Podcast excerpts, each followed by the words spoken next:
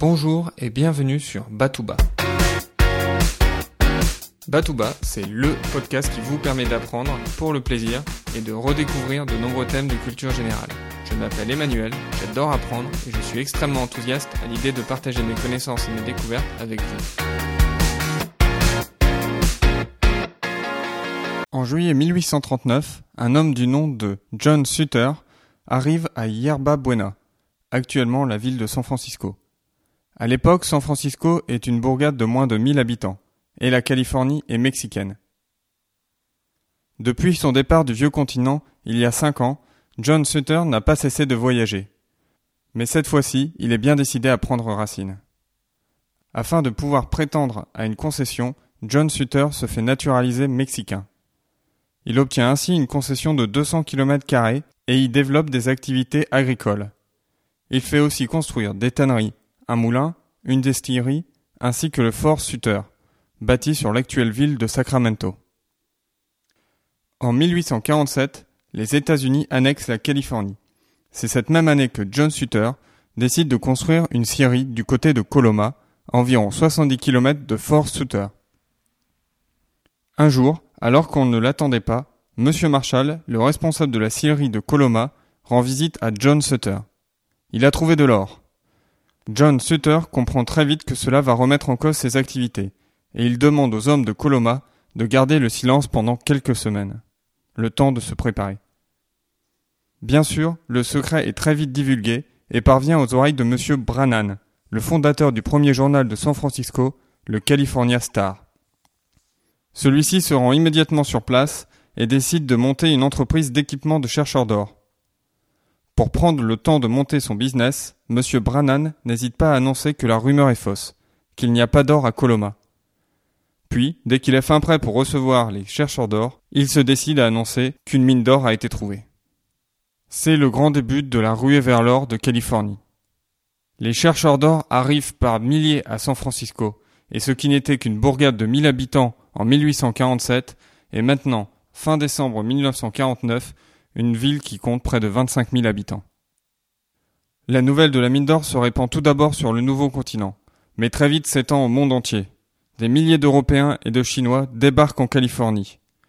En 1849, ceux que l'on appelle les 49ers sont près de 80 000 à débarquer en Californie pour tenter leur chance.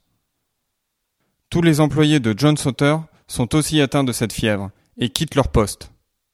Les terres appartenant à John Sutter sont pillées, son bétail décimé, et John Sutter finira ruiné en n'ayant pas pu bénéficier de la ruée vers l'or. Cette histoire a été une source d'inspiration pour plusieurs écrivains, dont Stephen Zweig, qui dédie une nouvelle à la découverte de l'Eldorado dans son livre Les très riches heures de l'humanité. De même, Blaise Sandrard a écrit un livre intitulé L'or, la merveilleuse histoire du général Johann August Sutter. On ne compte pas le nombre d'histoires, de succès ou d'échecs de la ruée vers l'or. Dans son livre Think and Grow Rich, Napoleon Hills raconte les aventures d'un homme nommé R.U. Darby et de son oncle. Comme de nombreuses personnes, Darby quitte la côte est des États-Unis à la recherche de l'or. Et sa quête réussit. Il trouve une véritable mine d'or. Il achète tous les équipements nécessaires et commence à creuser avec son neveu. Mais surprise, le filon s'arrête. Ils continuent à creuser pendant un certain temps, mais très vite abandonnent et revendent leur matériel à un ferrailleur. Ce dernier fait appel à un spécialiste qui lui dit que loin d'avoir disparu, le filon n'est que à un mètre plus profond. Le ferrailleur se met à creuser et le filon reprend un mètre plus bas. L'auteur de ce livre utilise cet exemple pour vanter les vertus de la persévérance. Et Napoleon Hills continue son exemple. R. U. Darby a bien retenu la leçon, et dans une expérience future, il va devenir millionnaire en vendant des assurances vie. Pour Darby, un non ne voulait pas dire non, et il insistait jusqu'à temps qu'on lui dise oui. Plusieurs ruées vers l'or se sont déroulées à d'autres moments, en d'autres lieux. On peut notamment citer la ruée vers l'or de la fin du XIXe siècle en Alaska, qui a été immortalisée par le film La ruée vers l'or. C'est dans ce film de 1925 que Charlie Chaplin, qui incarne évidemment un chercheur d'or, réalise sa danse des petits pains pour impressionner les danseuses du saloon. Si vous connaissez d'autres histoires de succès ou d'échecs de la ruée vers l'or, venez le partager sur www.batouba.com slash 11.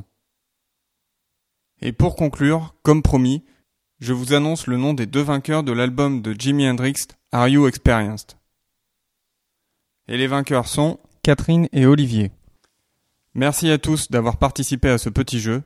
Vous pouvez continuer à laisser des revues du podcast sur iTunes et bien sûr à vous inscrire à ma newsletter. En plus de vous tenir informé de l'actualité du site, je vous ferai découvrir mes astuces pour améliorer votre culture générale. Je vous dis à très bientôt pour un nouvel épisode de Batouba. D'ici là, restez enthousiastes, prenez soin de vous et de ceux qui vous entourent.